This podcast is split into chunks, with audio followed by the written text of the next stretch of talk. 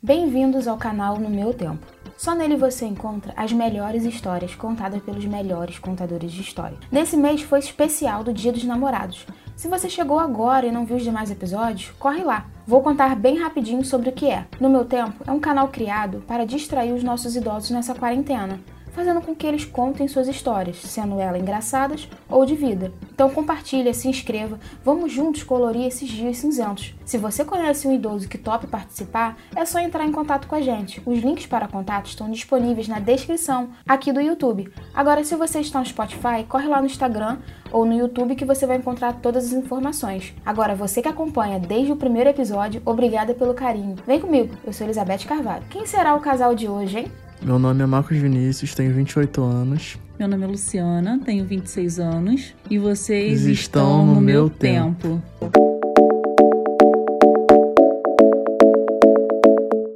Fiquei apaixonada com as fotos e a cumplicidade e o companheirismo desse casal, e me fez lembrar de um poema. Quando a alegria de outra pessoa for a sua alegria, você entenderá o significado do amor. Já viu que são fofos, né? Juntei o nome deles também, ficou Marlu. E vamos ao nosso episódio de hoje. Nós temos oito anos juntos ao todo. Estamos muito felizes, já passamos por muita coisa juntos. A cada dia o amor prevalece. Toda a história começou quando eu tinha mais ou menos uns 15 anos, onde eu só via, sempre que eu passava pela rua, eu via ele jogando futebol e achava ele a coisa mais linda desse mundo. E o tempo foi passando e o carinho, a vontade de conhecê-lo só foi aumentando. Até que um dia eu conheci, nós começamos a conversar e o amor só, só, só cresceu a partir desse dia.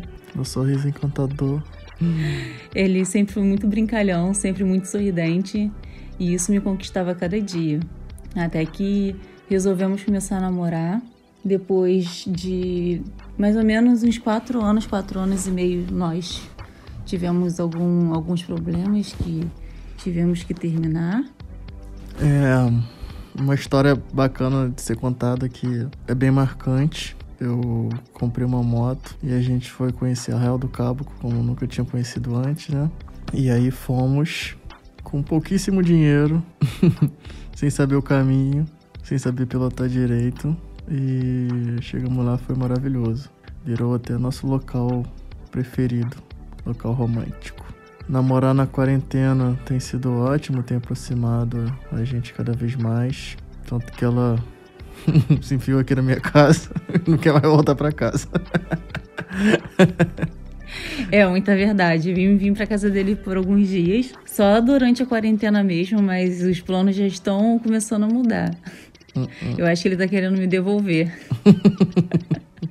mas está sendo assim, uma experiência muito boa, graças a Deus. É, a gente está se entendendo bastante. Tem algumas briguinhas, né? Alguns problemas e outros, mas coisa de casal mesmo, do dia a dia, do cotidiano, mas não é nada que não possa ser resolvido. É só ele lavar a louça e tá tudo certo. E é isso. Eu tenho certeza que a nossa volta foi a melhor escolha das nossas vidas. Nós estamos nos entendendo muito bem. E eu não tenho dúvidas nenhuma de que ele é o cara certo, que ele é o homem da minha vida. Vai me fazer chorar, hein? então, fiz uma cesta, uma cesta com produtos de churrasco. É, picanha, linguiça, pão de alho. E eu juro, desses seis anos e meio que estamos juntos, né, quase oito, né? Que tirando esse um ano e meio que nós ficamos separados, a gente mesmo assim ainda nos encontrávamos, a gente ainda conversava.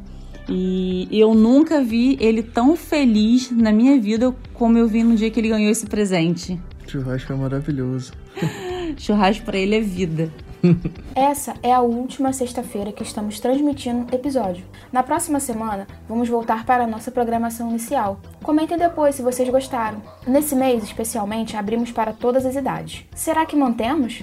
Marca a gente nos stories, continua aberto ou continua fechado. O amor requer cuidados. Cuidados esses especiais. Senão ele se desfaz. Olhe para a pessoa que está do seu lado e fale que a ama. Pequenos gestos fazem grande diferença. Com essa frase reflexiva, eu termino o podcast de hoje. Espero que tenham gostado desses episódios. Obrigada ao casal por ter participado e obrigada a todos pela participação e vejo vocês no próximo episódio.